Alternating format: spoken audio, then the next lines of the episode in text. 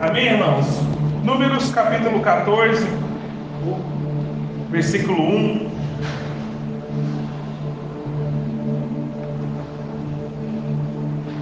Amém? Se quiser acender as, as luzes aí para ficar mais, mais claro.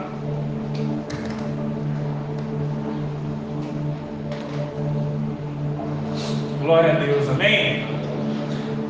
Queria reforçar alguns avisos, avisos com os irmãos. É, na próxima sexta-feira, dia 31 de janeiro, nós vamos ter uma reunião de liderança. É, apesar de ser uma reunião para líderes, nós vamos abrir para que toda, toda a igreja possa estar participando.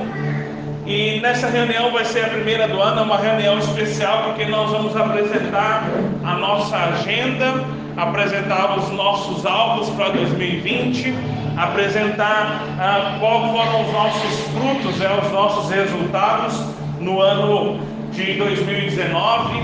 Nós vamos apresentar ali qual é o nosso planejamento, né, com, qual são os nossos alvos ali por, por cada, cada ponto, cada coisa que nós vamos ter de agenda durante esse ano todo. Então, é uma reunião muito importante. Eu queria que vocês se organizassem, organizassem os irmãos da sua célula para estarem presentes conosco. Amém? Puder aumentar um pouquinho o volume do 3. Um pouquinho só. O 3. Volume. Aí. Amém. Aleluia. Mais um pouquinho. Outra informação importante, irmãos, é no dia 6 de fevereiro, sem ser essa próxima quinta, a outra quinta-feira, nós vamos iniciar o nosso curso de CPL, amém?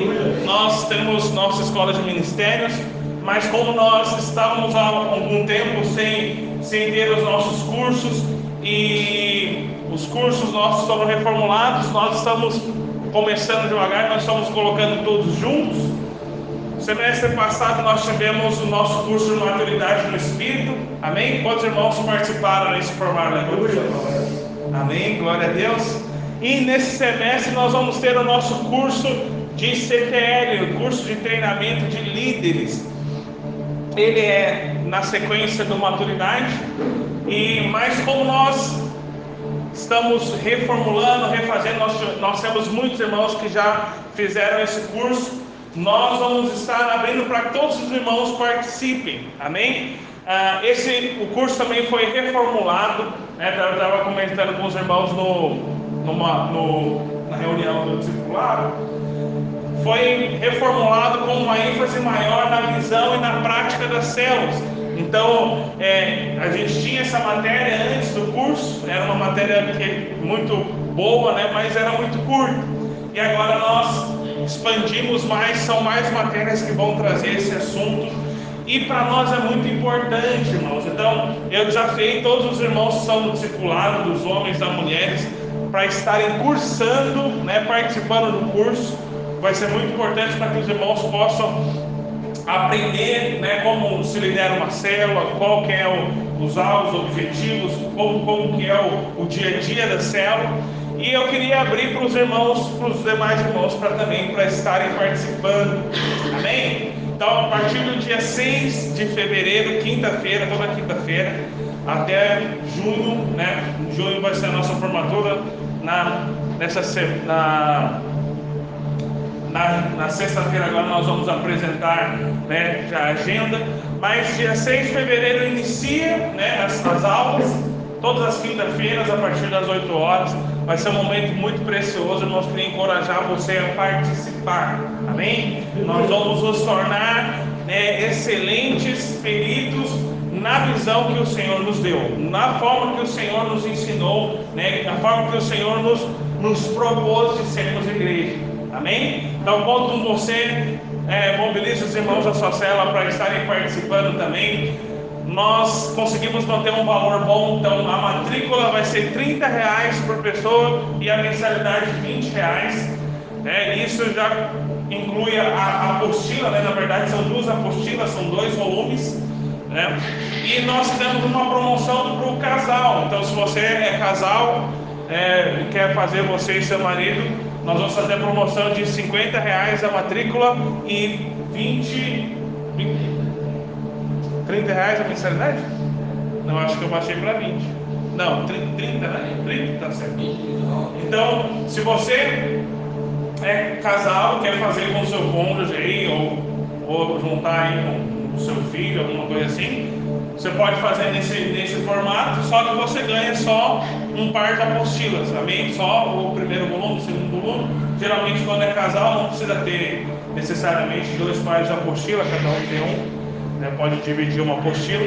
Então, nós fizemos essa promoção também, se você quiser fazer com o seu casal. Amém? Vai ser um momento muito precioso, né? Nós, eu já tenho preparado ali o, o material para nós estarmos ministrando. Eu posso dizer que vai ser um momento precioso nós crescermos na visão que o Senhor nos deu. Amém? Amém? Outro, outro recado importante, irmãos, é que nós tivemos uma alteração na nossa agenda do Estado e nós não teremos mais a conferência no dia 1 e dia 2. Né? Nós vamos mudar a conferência para o segundo semestre, mas essa data vai continuar. Vai ser um, é, em vez de ser a conferência, vai ser uma capacitação de líderes. Então, os irmãos da liderança mantenham essa data na agenda. É, nós vamos ter essa capacitação juntos lá em Florianópolis, somente os líderes, líderes de treinamento, os irmãos que estão no discipulado. E a nossa conferência vai ser passada para o segundo semestre. Ainda não definimos uma data específica, mas a conferência vai ser para o segundo semestre, vai dar um prazo maior para nós trabalharmos, ganharmos mais pessoas né, na, na dia a dia da igreja, para que possamos estar participando, fazer um evento maior. Amém? Então, só para você se programar. Mas agora, sexta-feira, nós vamos estar passando a agenda para os irmãos. Você vai estar com toda a agenda né, desse ano já em mãos para que você possa se organizar. Amém? Vamos orar? Feche os seus olhos. Pai, em nome do Senhor Jesus, nós oramos nessa manhã e nós agradecemos ao Senhor por tudo que o Senhor tem feito, agradecemos ao Senhor pela tua graça sobre as nossas vidas. Pai, que o Senhor possa ministrar fé ao nosso coração, que o Senhor possa, Pai, fortalecer o nosso, nosso espírito, fortalecer nossa convicção, Pai, nessa manhã. Nós pedimos, ó Pai, que o Senhor, Pai, manifeste a tua presença nesse lugar, manifeste através dessa palavra, traz uma revelação, toca no nosso espírito, Senhor, para que possamos ser transformados em nome do Senhor Jesus. Nós oramos. Amém e amém. Amém? Vamos levantar um pouquinho o retorno do meu microfone? Só retorno. Aleluia. Amém? Agora. Amém? Números capítulo 14, versículo 1. Diz assim: Levantou-se, pois, toda a congregação e gritou em voz alta, e o povo chorou aquela noite. Todos os filhos de Israel murmuraram contra Moisés e contra Arão, e toda a congregação lhes disse: Tomara tivéssemos morrido na terra do Egito, ou mesmo neste deserto. Porque nos traz o Senhor a esta terra para cairmos à espada e para que as nossas mulheres e nossas crianças sejam por presas? Não nos seria melhor voltarmos para o Egito? E diziam uns aos outros: Levantemos um capitão e voltemos para o Egito. Então Moisés e Arão caíram sobre o seu rosto perante a congregação dos filhos de Israel. E Josué, filho de Num, e Caleb, filho de Jefoné, dentre os que espiaram a terra, rasgaram as suas vestes e falaram a toda a congregação dos filhos de Israel, dizendo: a terra pelo meio da qual passamos a espiar é terra muitíssimo boa. Se o Senhor se agradar de nós, então nos, nos fará entrar nessa terra e nola dará, terra que manda leite e mel. Tão somente não sejais rebeldes contra o Senhor, e não temais o povo dessa terra, porquanto como um pão o podemos devorar. Retirou-se deles o seu amparo. O Senhor é conosco, não os temais.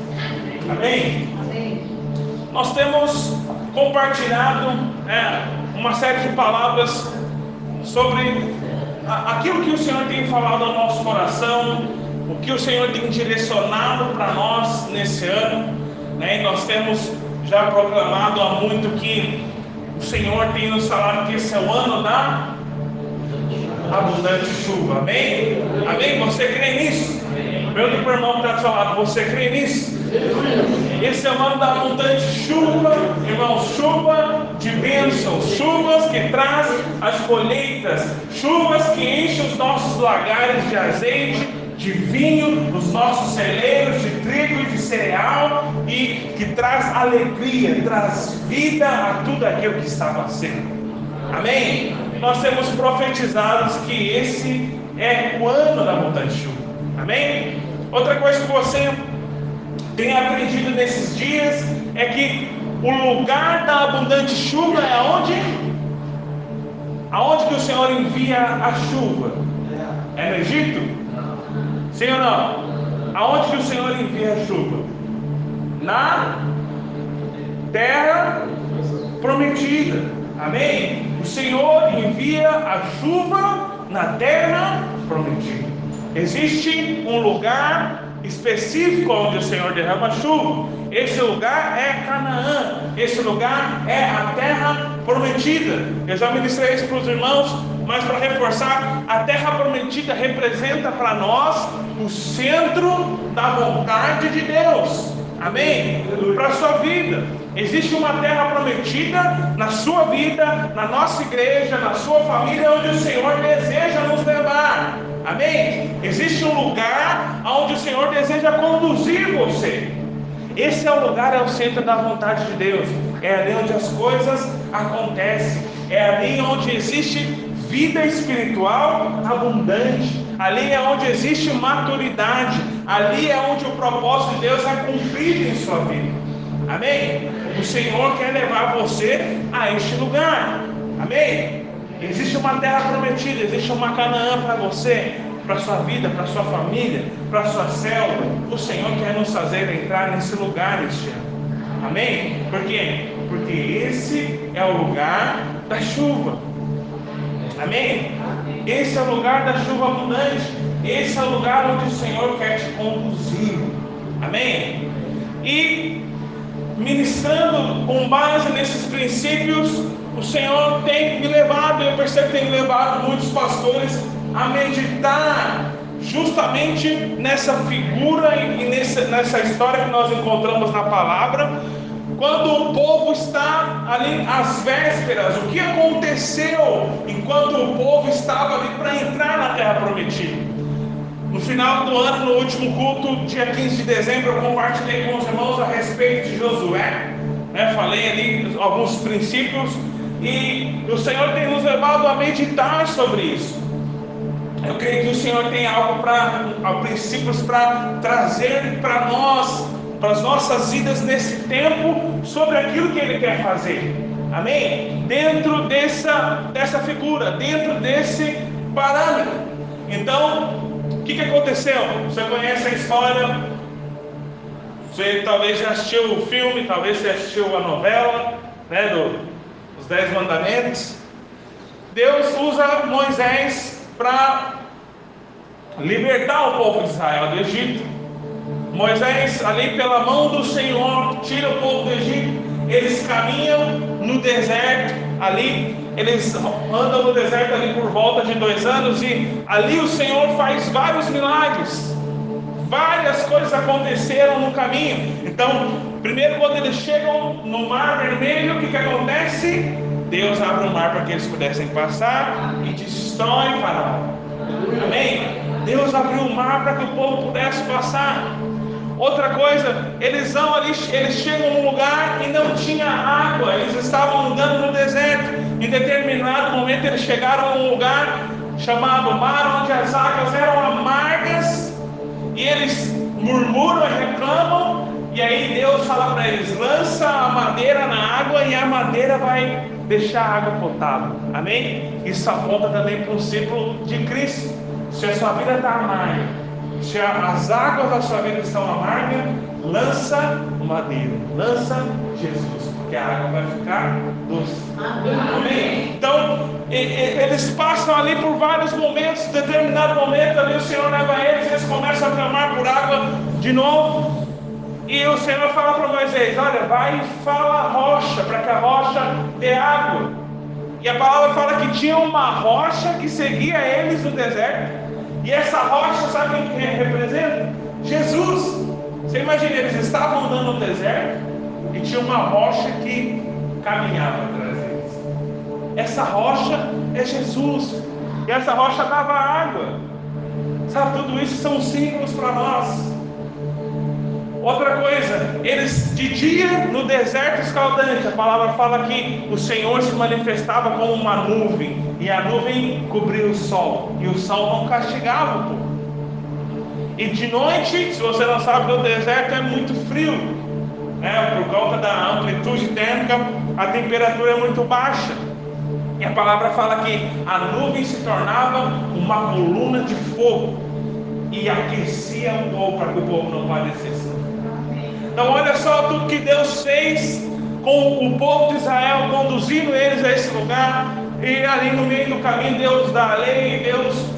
Vários episódios acontecem ali, né, no, até essa chegada nesse local. E ali, mais ou menos dois anos, eles chegam ali próximo à terra prometida. E o Senhor aparece para Moisés e fala: envia espias, separa doze homens, doze príncipes do povo de Israel, para que eles entrem na terra que eu prometi dar para vocês, e para que eles espiem a terra, se é terra boa, se é terra ruim, se o povo é forte, se o povo é fraco, né, se, se, se tem, tem vinhas, o que tem. Envia esses príncipes para que eles vejam, espiem a terra, e depois manda eles voltar para que eles tenham a notícia. E esse é o momento que nós lemos aqui. O que, que acontece? A palavra fala que quando os espias, os espias voltam, eles testificam de que a terra realmente era uma terra muito boa.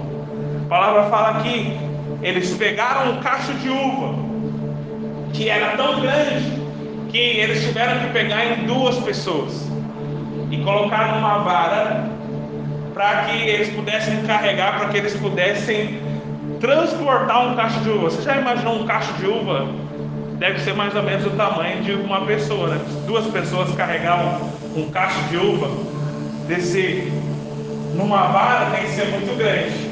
Amém? Quantos volumes, os outros volumes? Né? O retorno também. Então você imagina, a terra era muitíssimo boa. É, isso também é uma ilustração do Senhor, né? para que você possa, as uvas representam alegria, a vara fala da cruz de Amém? Então, a cruz, o Senhor Jesus é a nossa alegria, o Senhor Jesus é a nossa alegria abundante, independente das situações. Então, eles trouxeram ali um cacho de uva do tamanho de uma pessoa, mais ou menos, carregando em dois uma vara, e eles certificaram: olha, a terra é muito boa, realmente é uma terra que manda leite e mel. Só que aí começou a parte ruim eles começaram, por causa da incredulidade do coração deles, difamar a terra.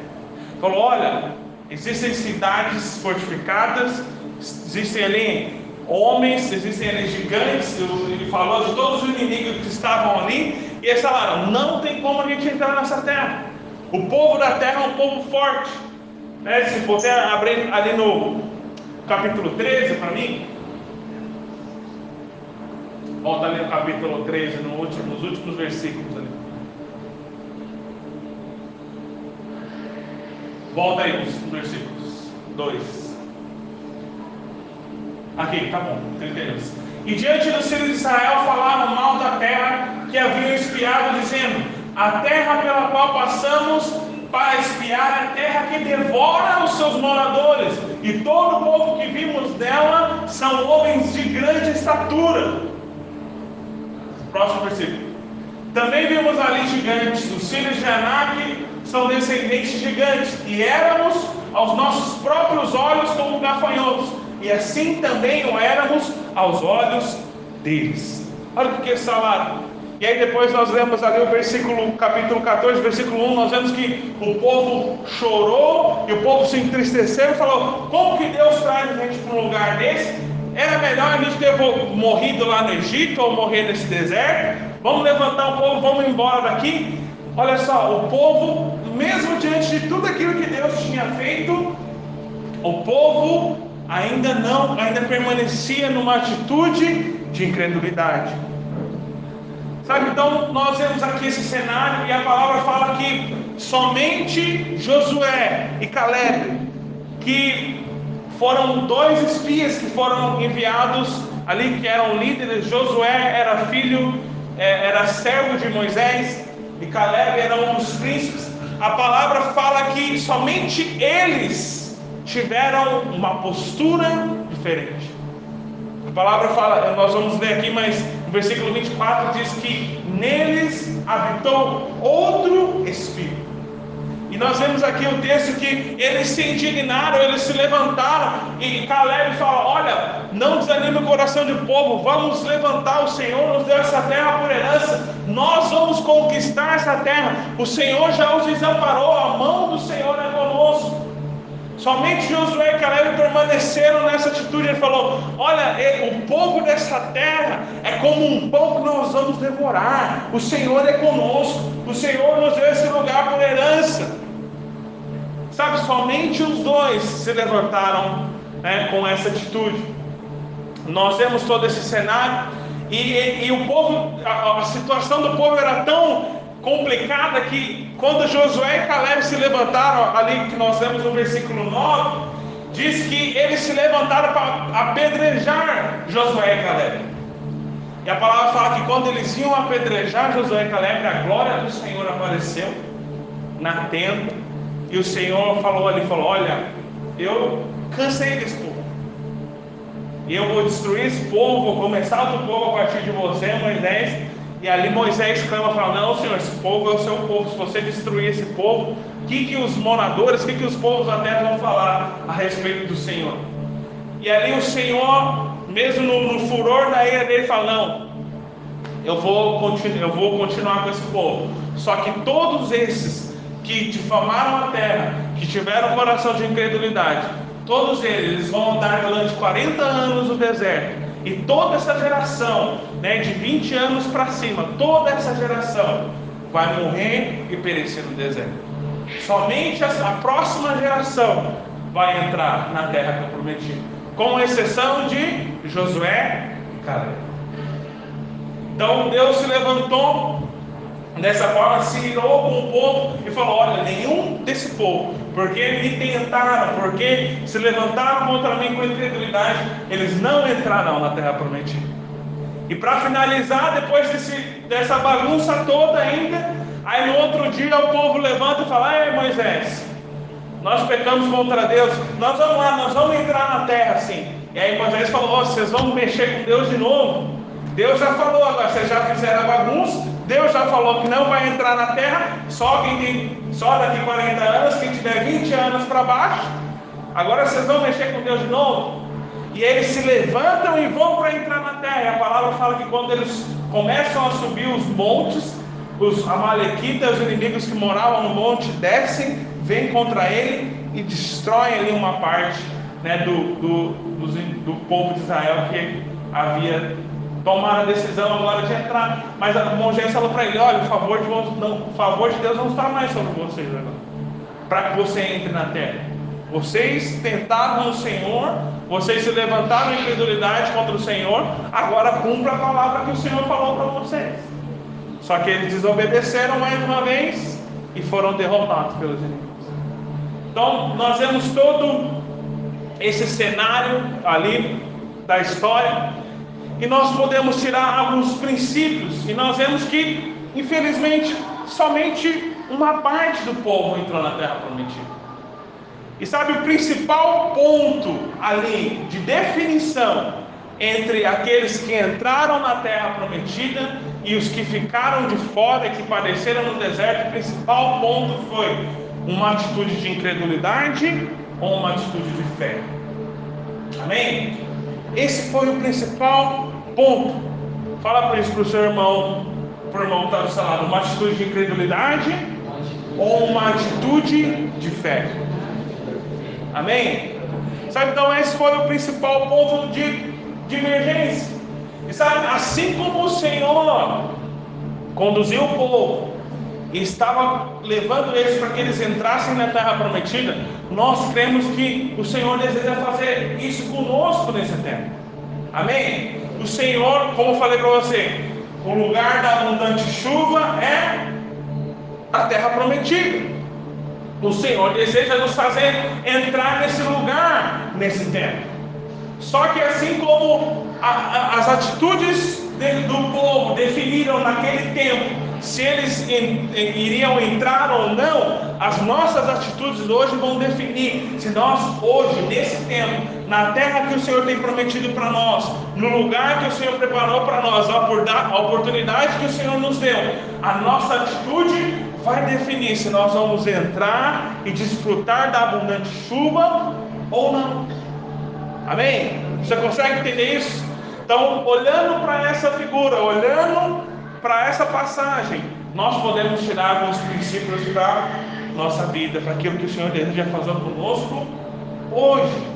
Amém? Então, o primeiro princípio é uma atitude de incredulidade ou uma atitude de fé.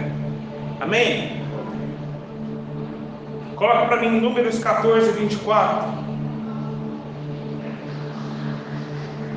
A palavra de Deus diz: Porém, o meu servo Caleb, visto que nele houve outro espírito, repete comigo, outro espírito, amém? E, e perseverou em seguir-me, eu o farei entrar na terra que espiou, e a sua descendência a possuirá. Amém? Outro texto, Hebreus capítulo 3, versículo 10. Me acompanhando aí que eu vou lendo, vou ler umas, algumas porções maiores hoje. Por isso me indignei contra a geração e disse: Estes sempre erram no coração, eles também não conheceram os meus caminhos. Assim jurei na minha ira: não entrarão no meu descanso. Tem, tem de cuidado, irmãos, jamais aconteça, a, é, aconteça de haver em qualquer um de vós perverso coração de incredulidade que nos afaste do Deus vivo. Pelo contrário, exortai-vos mutuamente cada dia durante o tempo que se chama hoje, a fim de que nenhum de vós seja endurecido o coração pelo engano do pecado. Olha só o que, o que o autor de Hebreus fala aqui nessa passagem que nós vemos. Ele fala: Olha, o Senhor se levantou contra o povo que teve um coração rebelde e falou: Eu juro que eles não entrarão na terra e ele fala: olha, exortem uns aos outros hoje, para que não haja no nosso, no nosso coração um coração de incredulidade, para que não haja no, no vosso coração um perverso coração de incredulidade. Exortar-nos uns aos outros no tempo que se chama hoje, porque ainda existe uma terra a ser conquistada. Ainda existe um lugar onde o Senhor deseja nos conduzir. Então, que o coração daquele povo não seja o mesmo coração nosso. Amém? E ele fala que, olha, o povo não entrou na terra por causa da sua incredulidade. Eu não vou continuar lendo para não se estender, mas depois você pode ler os próximos versículos. Você vai ver que, por causa da incredulidade no coração deles, eles ficaram de fora da terra.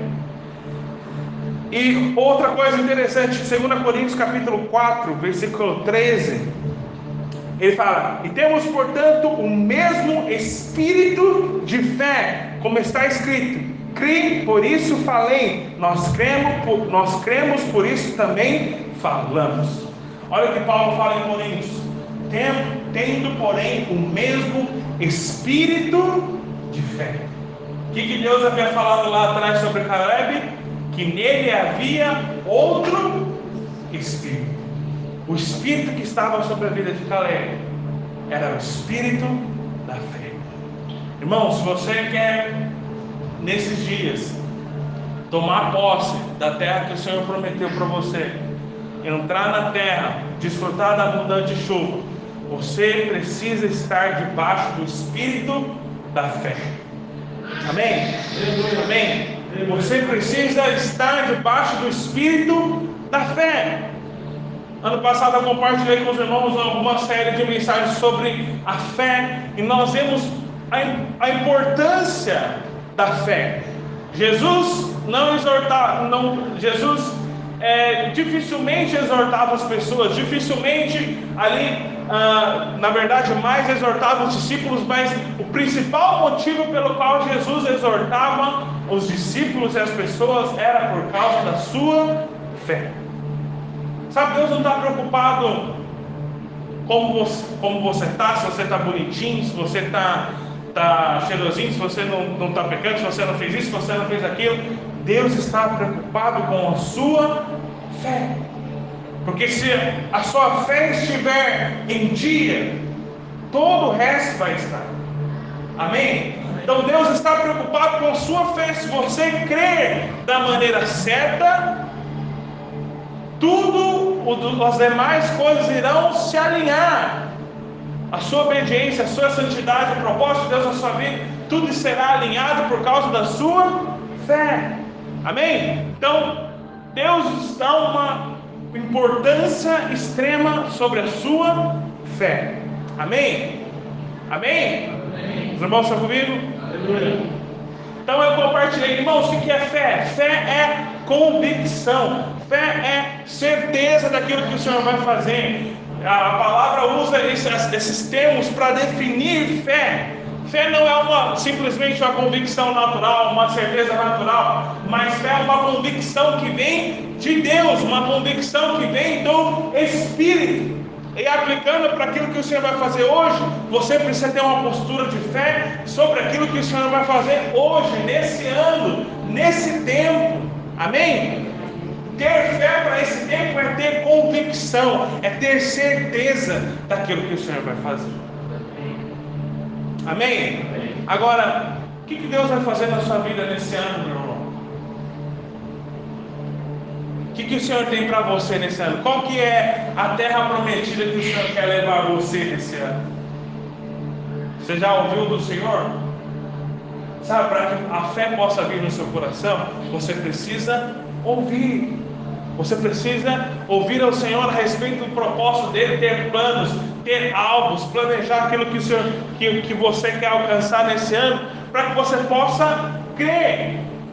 Você fala, ah, eu creio, mas o que, que você quer alcançar nesse ano? Onde você quer chegar esse ano? Ah, não sei, aonde chegar tá bom. Do que, que adianta a fé? Sabe, você precisa planejar, você precisa visualizar, você precisa espiar a terra que o Senhor tem para você. Você precisa gerar expectativa a respeito daquilo que o Senhor vai fazer. Amém?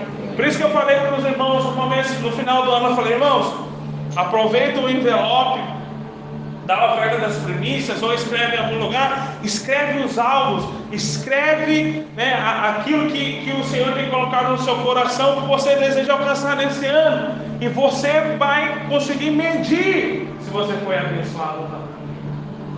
Como você consegue medir, quantificar se você realmente está desfrutando da abundante chuva ou não?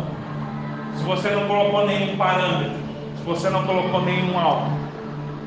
Ah, Deus está me abençoando. Ah, é mesmo? Por quê? Ah, não sei. Minha vida está abençoada.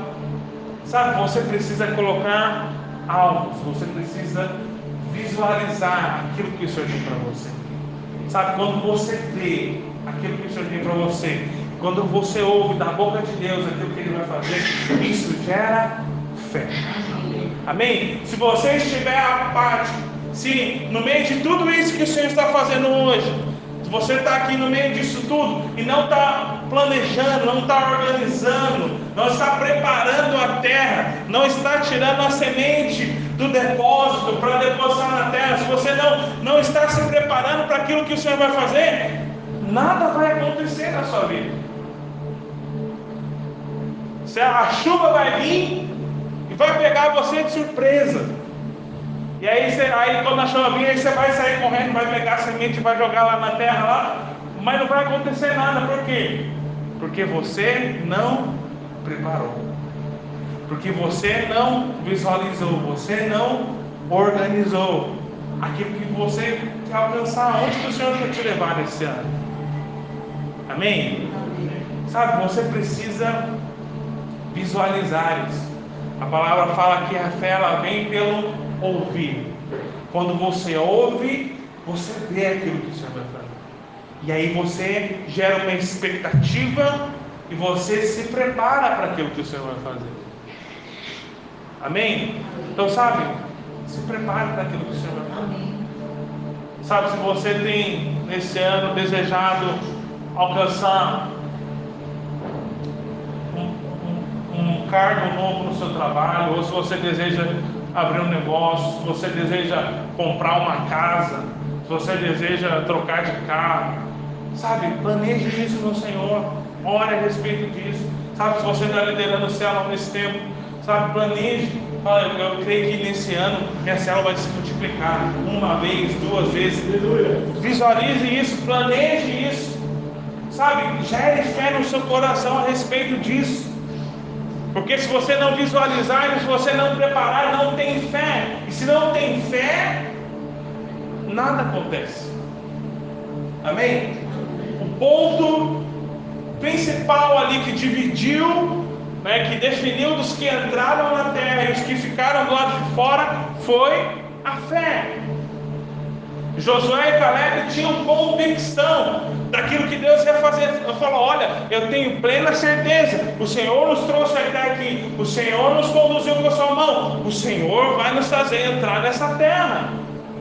O Senhor vai nos dar vitória sobre esses inimigos. Tem inimigos? Tem, mas a vitória já é nossa. Tem desafios? Tem, mas o Senhor é conosco. E essa fé no coração de Josué e Caleb fez com que eles entrassem na terra prometida. Sabe, para que a fé seja gerada no seu coração, você precisa orar, planejar, visualizar aquilo que o Senhor vai fazer. Isso vai gerar fé para que você possa entrar na terra prometida. Amém? Amém? Sabe, não fique despercebido. Sabe, não fique despreparado. Porque se você estiver despreparado, nada vai acontecer na sua vida. Amém? Sabe, então tenha um coração de fé. Sabe, tenha, se posicione nesse espírito de fé. E sabe o que o espírito de fé também fala? Fala de expectativa. Sabe, de eu tenho uma expectativa, estou motivado, estou encorajado para aquilo que o Senhor vai fazer nesse ano. Tem alguns irmãos que nós falamos, nós oramos, nós pregamos, nós falamos, e ele fica, amém. Bom, né? Vai acontecer, tomara que aconteça isso mesmo. Sabe, esses irmãos não, não conseguem se motivar porque eles estão tão duros pelo coração, pela incredulidade, tão duros pela falta de fé, que a, a, fé não penetra no coração deles e não consegue gerar uma expectativa, não consegue gerar uma motivação, sabe? Não seja desses, não seja do time da incredulidade, seja do time daqueles que são da fé. Amém? Sabe, não deixe que o desânimo, não deixe que a apatia esteja sobre o seu coração, mas seja encorajado, tenha um coração de expectativa. Quando você for na sua célula, quando você chegar no seu trabalho, no seu dia a dia, seja cheio de uma expectativa, com uma certeza de que Deus vai fazer algo. Amém? Algo vai acontecer. As coisas estão acontecendo, tudo está se alinhando. Sabe, nós temos o, o, tudo se encaixando para aquilo que o Senhor quer fazer nesse tempo. Amém? Amém? Você precisa gerar uma expectativa no seu coração. Fala, irmãos, tem tantos sinais. Sabe, assim como o povo viu os sinais daquele dia, o Senhor tem dado tantos sinais para nós. Sabe, nós temos vendo irmãos que estão vindo de outros lugares, nós temos aí pelo menos duas famílias que estão se preparando para vir para cá, irmãos. São líderes já em outras igrejas. E eu vou te falar, Deus vai mandar muito mais, irmãos. Muito mais. Se você não correr, você vai ficar para trás. Se você não, não criar ali seu espaço, opa, isso aqui é meu. Isso aqui é comigo você vai ficar do lado de fora, você vai perder a oportunidade. Sabe por quê? Porque Deus está fazendo. Irmãos, nós temos visto aí, financeiramente, não sei que você acompanha no jornal, mas tudo que Deus está fazendo, né, no, na economia. Sabe, nós temos falado, o Senhor quer te prosperar, o Senhor quer fazer você né, enriquecer nesse tempo, o Senhor quer prosperar a sua vida, a sua família. Olha os sinais, irmãos. Sabe, o, Brasil está crescendo de novo. Compartilhei ontem no Facebook. A VEG cresceu, as ações da VEG cresceram 110% no ano passado. Sabe o que é isso? Uma ação crescer 110%? se você tivesse colocado o seu dinheiro lá, mil reais lá, hoje você ia ter dois mil e cem reais. Se você tivesse investido lá. Porque as ações dele dobraram. E eu vim falar para os irmãos, falar, irmãos, investe nisso, porque vai crescer muito mais. Pode ter certeza que daqui cinco anos, sete anos, vai ter triplicado, quadruplicado, porque eles têm investido nessa questão da energia solar. Isso é o futuro, irmãos. Eles vão, eles vão estar investindo em caminhões elétricos, avião elétrico. E, e, e, isso, daqui a alguns anos, tem lugares já que não aceitam mais carros a gasolina. E no Brasil, a principal empresa de motores elétricos é a América. Então, olha, olha, olha o que o Senhor tem feito na economia. Estava vendo, dos, também saiu uma notícia no jornal, estava estudando ontem que esse ano que passou foi o ano onde foi, dos últimos 100 anos, foi o ano que mais foi gerado emprego. E dos estados que mais geraram emprego, Santa Catarina foi o terceiro estado que mais gerou emprego. Amém? Então, olha, Deus está mudando os tempos. Sabe o que é isso? Deus quer prosperar a nossa nação. Deus quer prosperar você. Amém? Amém? Talvez falar, ah, Deus está gerando emprego lá, é, vai sobrar uma vaga de emprego para mim. Fala, irmãos, pensa mais do que isso. Pensa que Deus quer, quer levantar você para gerar empregos. Deus quer levantar você para gerar empregos para você, para outras famílias, para outras casas, abençoar outras pessoas. Pensa nisso, Deus quer fazer isso com você. Sabe, nós estamos profetizando e falando isso. E nós, quando nós olhamos os sinais de, do, da nossa volta, os sinais naturais da economia, nós vemos: vai ter chuva, vai ter chuva. Gera uma expectativa no seu coração, porque vai chover. Amém? Só que se você ficar parado, sem expectativa, sem motivação, debaixo do espírito da incredulidade, nada vai acontecer na sua vida. Você vai chegar na porta da terra prometida e vai voltar para andar no deserto. Enquanto os irmãos, muitos irmãos vão estar desfrutando da abundante Amém? Então desperta, desperta a fé no seu coração, desperta a expectativa, desperta a motivação, de, prepara, visualiza, creia, olha aquilo que o Senhor vai fazer, planeja aquilo que o Senhor quer fazer. Por quê? Porque a chuva virá. Amém? Sabe o que nós vamos fazer sexta-feira aqui? Nós vamos mostrar para os irmãos qual é o nosso planejamento.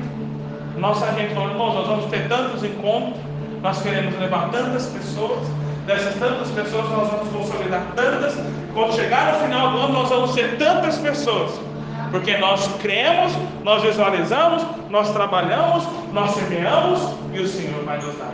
Amém. Amém. Amém. Por isso que essas reuniões são importantes, irmãos para que a fé seja gerada no seu coração, expectativa. Agora, estou falando isso a nível de igreja. Você precisa fazer isso na sua vida. Você precisa fazer isso na sua célula. Você precisa fazer isso com a sua família. Por quê? Porque lá vai ter chuva também. Amém? Continuando aqui. Outra coisa importante que nós vemos aqui nesse cenário é que o lugar onde eles estavam ali chamava Cádiz Barneia. É, esse é o lugar onde eles estavam aguardando os espias voltarem. Está lá em Números capítulo 3, versículo 26, você pode ler depois. Mas o significado desse nome, Cádiz Barneia, é lugar de consagração, lugar de decisão. Amém? Fala para o irmão que está do seu lado. Lugar de decisão. Amém? O Senhor vai nos levar para esse lugar. Sabe, pode ter certeza, o Senhor sempre leva você para esse lugar na, na, sua vida. E nesse ano, o Senhor vai te levar novamente para esse lugar de decisão. Sabe, esse lugar de decisão é uma bifurcação. Sabe o que é uma bifurcação? É quando você chega, você tem dois caminhos. O caminho que você tem ali é ou você crê e entra na terra prometida, ou você não crê e volta para andar no deserto. Sabe, nas nossas vidas o Senhor sempre nos leva para um lugar de decisão. Amém? O Senhor sempre nos leva para esse lugar. Pode ter certeza, você vai chegar nesse ano em lugares que vai ser o lugar da decisão. Quando você chegar lá, você vai lembrar disso que eu te falei. Você falar, é, agora é a hora de eu decidir. Por quê? Porque o Senhor sempre nos leva nesse lugar para provar, para testar o nosso coração se realmente nós estamos crendo. Sabe, eles foram conduzidos ali. Nesse ano, você vai ter desafio, irmãos. Sabe, nós temos profetizado a abundante chuva, a graça do Senhor, a bênção do Senhor sobre nós. Mas lembre-se, existem desafios. Existem resistência, existem coisas que vão tentar parar você de você chegar nesse lugar. Verdade. E esse lugar é o lugar de você decidir: eu vou continuar crendo, eu vou continuar perseverando, eu vou continuar caminhando para o lugar que o Senhor me chamou. Amém? Sabe? Vença o lugar da decisão, tome o caminho certo, tome o caminho da fé. Amém? Nesse ano você, é, nós temos profetizado, vai ser um ano muito bom, irmãos, mas são muitos desafios, muitos inimigos a serem derrotados. Amém? Muito, muito, muita prova para você perseverar. Muita luta, muito trabalho a ser feito, muita disposição. E nesse lugar é a hora de você decidir. Aleluia. Carlos Barbeia, decisão. Eu vou continuar crendo. Eu vou continuar crendo naquilo que o Senhor vai fazer. Às vezes você olha para a situação da sua célula, às vezes você olha para a sua casa, às vezes você olha para o seu trabalho, e aí você tem que decidir. E decida continuar crendo. Não tome uma decisão pela incredulidade.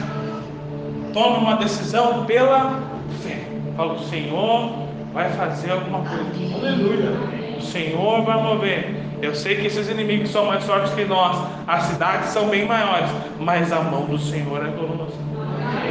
A mão do Senhor é por nós. Amém? Sabe, o Senhor sempre nos conduz a esse lugar de decisão. Sabe, pode ter certeza, você vai chegar nesse lugar nesse ano também. Amém? Outro princípio que nós vemos aqui é que a incredulidade anula a identidade. A incredulidade no coração, a falta de fé anula a sua identidade. E sabe, abre para mim de novo lá o, o Números 13, 32, 13 e 33. Diz assim, ali no, na segunda parte fala e aos nossos próprios olhos, eh, e éramos aos nossos próprios olhos como gafanhotos, e assim também éramos aos olhos deles. Olha só o que, que os espias falaram: falaram, olha, diante do povo dessa terra, nós éramos gafanhotos, e, e nos, diante dos olhos deles, nós éramos. Eles tinham entrevistado alguém lá para saber? Como que eles podem chegar lá e falar, aos olhos do povo da terra, nós somos como gafanhotos? Será que eles chegaram lá e entrevistaram alguém e falaram, ô gigante, trocar uma ideia contigo, cheguei. Como é que você vê aí? Sabe, o povo, se você lê lá em Josué, se você lê os próximos capítulos, quando eles entram na terra, você vai ver que o povo tinha medo deles. Por quê? Porque eles ouviam falar de todas as histórias de tudo que Deus fez com eles até eles chegaram lá.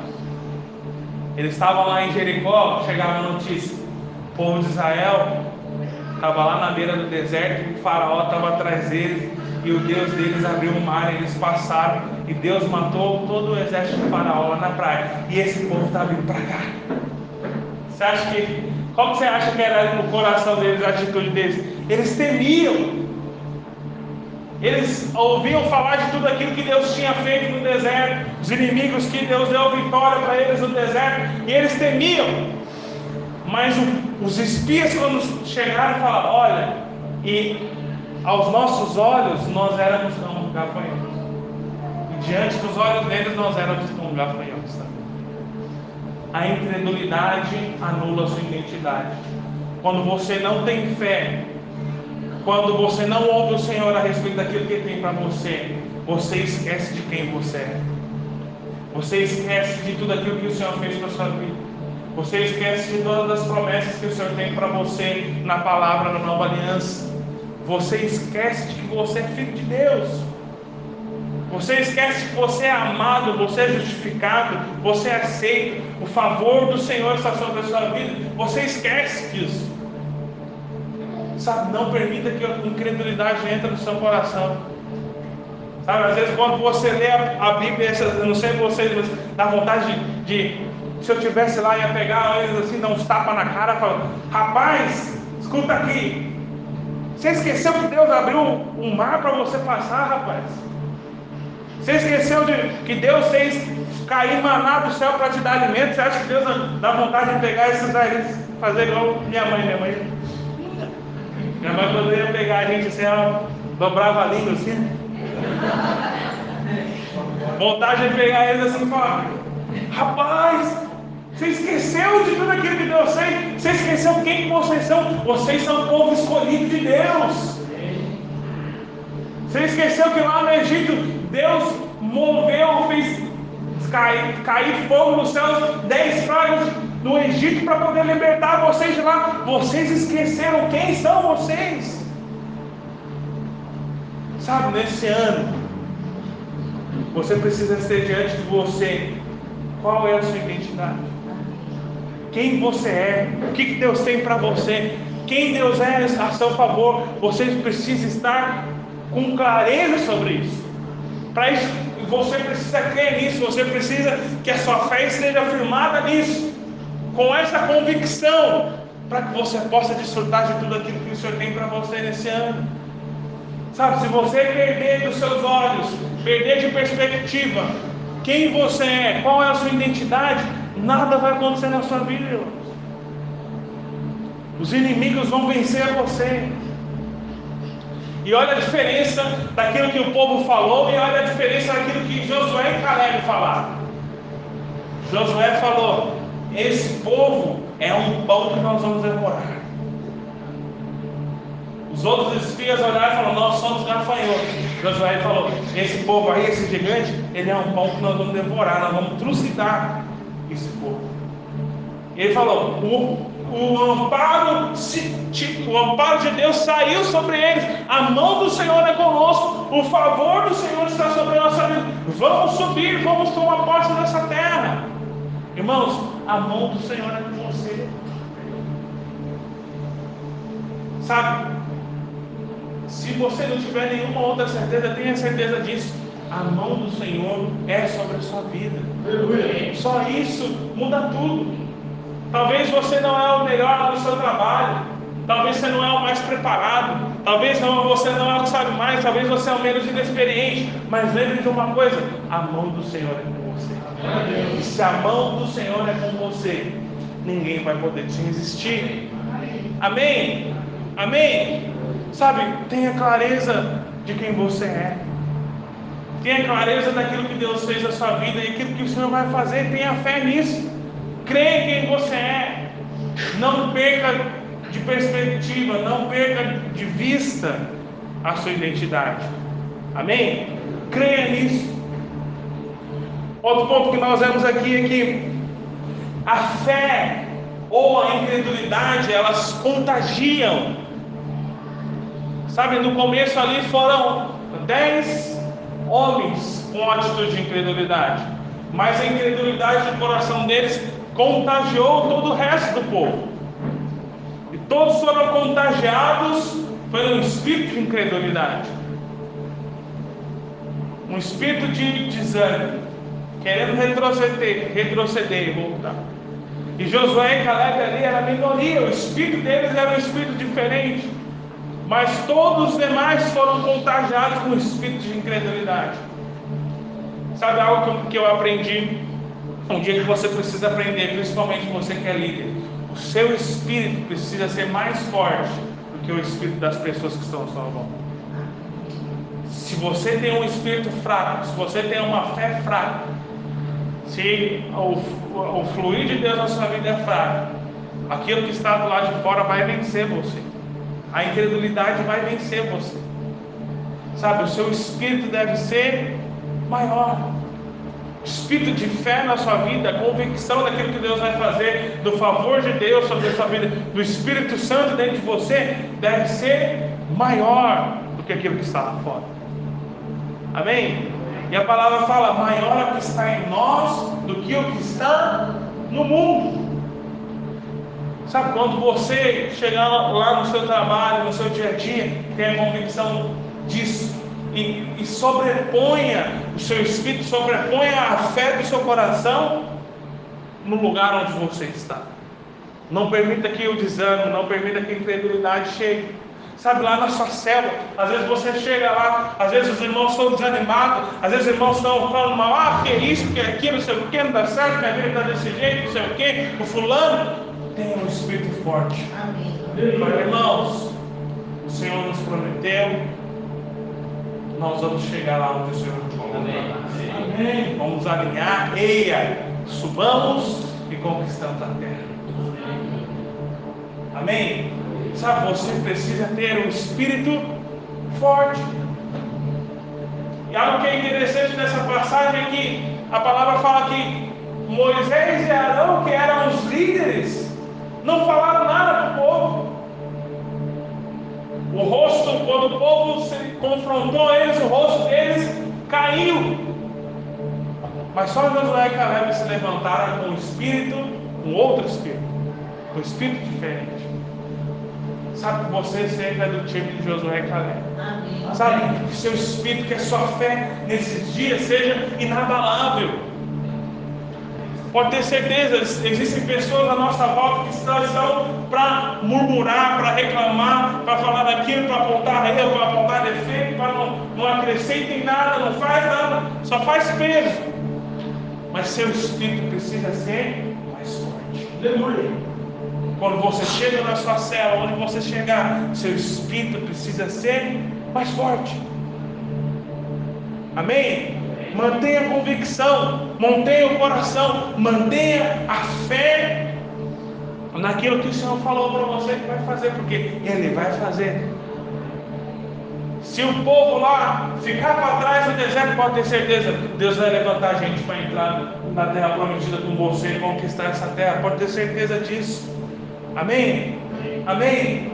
Amém. Sabe, seu, seu espírito precisa ser mais forte na sua célula, onde você for, no seu trabalho. Seu espírito deve se sobressair sobre o espírito da mente. Assim como a fé é um espírito, a incredulidade é um espírito e ela contagia. Se seu espírito for fraco, você vai ser contagiado pela incredulidade. Você vai ser contagiado pelo desânimo. Você vai parar. Amém? Por isso, seu espírito precisa ser mais forte. Amém? E outro ponto para nós terminarmos é: não perca o tempo da sua oportunidade. Sabe, nós temos falado muito sobre isso, nós pregamos sobre isso. O pastor Marcos esteve conosco aí nas últimas semanas, compartilhou com os líderes sobre isso, né, sobre a oportunidade que nós temos Sabe, nós não perdemos, podemos perder o tempo da oportunidade, a janela de oportunidade que o Senhor colocou diante de nós esses dias. Sabe, o povo teve a oportunidade de, naquele dia, naquele tempo, entrar na terra prometida tomar posse. Só que diante daquela oportunidade, eles não creram, eles desanimaram, eles murmuraram contra o Senhor E o Senhor se levantou e falou: Agora vocês não vão entrar na terra. Agora vocês vão padecer no deserto. E aí, depois de tudo isso, eles quiseram se levantar e falar: Não, nós pecamos mesmo, Moisés, perdoa, vamos entrar nessa terra aí agora. Moisés falou para eles: Agora já era. O favor de Deus não está mais com vocês. Agora vocês, vocês podem mexer com Deus. Aí. Agora vai. Só cumpre o que ele falou. E eles quiseram se levantar e entrar na terra, e eles foram vencidos pelos inimigos. No, no comecinho ali, quando eles subiram o monte, o inimigo já desceu, já passou a espada neles. Por quê? Porque o favor já não estava mais. A oportunidade deles, para aquele tempo, tinha passado. Nós falamos para os irmãos, e não custa nós reforçarmos essa, esse entendimento. Nós estamos diante de uma oportunidade, irmãos. Amém? Nós estamos diante de uma oportunidade histórica. Um momento histórico para nós, para a nossa região, para o Brasil, para a nossa igreja. Nós estamos diante de uma oportunidade. A oportunidade que nós temos hoje, amanhã nós não vamos ter mais. Sabe, nós precisamos aproveitar essa oportunidade. Nós precisamos entrar com tudo que nós temos investir nisso, porque essa é a janela que nos abriu hoje. Talvez a economia, como está hoje, talvez daqui 5 anos, 10 anos, pode não estar mais. Né? As condições que nós temos hoje como igreja, sabe, hoje nós estamos aqui, hoje nós somos poucas igrejas no estado. Hoje nós temos sete igrejas e nós temos 297 municípios. Nós temos 290 municípios para alcançar, para plantar a igreja hoje. Sabe, se você tem um chamado de Deus na sua vida, amanhã pode ter acabado. Amanhã não tem mais espaço, mais lugar. Hoje nós já temos lugares assim, onde tem pessoas com chamado que querem ser pastor, mas não tem mais espaço. Se quiser, tem que sair para outro lugar. Sabe, amanhã nós vamos chegar nesse ponto. O Senhor vai nos levar lá. Mas os irmãos que forem fiéis hoje, perseverarem conosco hoje, vão ter o seu nome gravado lá na frente. Sabe, esses irmãos aqui, ainda que você não seja um pastor, ainda que você não seja lá na frente um, um discipulador, um líder, a maior parte vai ser, mas mesmo que você não seja, nós vamos se lembrar dos irmãos que começaram essa obra, que começaram aquilo que o Senhor vai fazer. Nós temos uma região toda para ganhar, irmãos, para plantar igrejas, plantar células. Sabe, nós temos a oportunidade de fazer história. Sabe, nós não temos grandes igrejas na nossa cidade, na nossa região. Nós não temos igrejas proeminentes, não temos igrejas relevantes. Sabe, o Senhor nos chamou para isso. Essa é a nossa oportunidade. Nós podemos edificar nessa cidade, nessa região, uma igreja onde o nome do Senhor vai ser levantado e onde todos vão conhecer. Sabe, essa é a nossa oportunidade hoje. Não perca essa oportunidade. Não perca essa janela. Tem muitas pessoas que gostam do conforto. Ah, uma igreja grande lá, eu vou lá, sento lá, escuto a palavra, dou minha oferta, vou embora para casa. E depois sento lá, tem muitas pessoas que gostam de conviver nesse contexto. Mas sabe, eu nunca gostei desse contexto. É engraçado que o Senhor, sempre me levou para obras que sempre estavam começando. E eu nunca desfrutei de uma igreja grande, nós temos alguns irmãos aqui que vieram de Goiânia, de outros lugares, talvez já tiveram experiência. Essa nunca foi a nossa. Nós já estamos treinados, já estamos acostumados com os pequenos começos mas só tem lá um final grande, lugar grande, quando se tem um pequeno começo. Amém? Sabe, é isso que nós temos hoje. Um pequeno começo. Uma grande obra que o Senhor tem para fazer. Amém? Você tem a oportunidade de participar disso hoje. Alinhe o seu coração. Alinhe a fé no seu coração.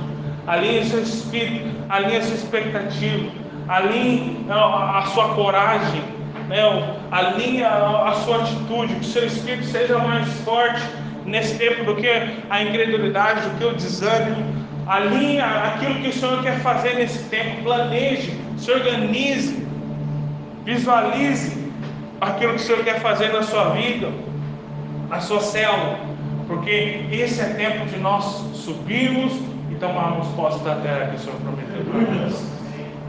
Amém? Coloque-se de pé, vamos orar. Vai colocar uma canção ali para nós.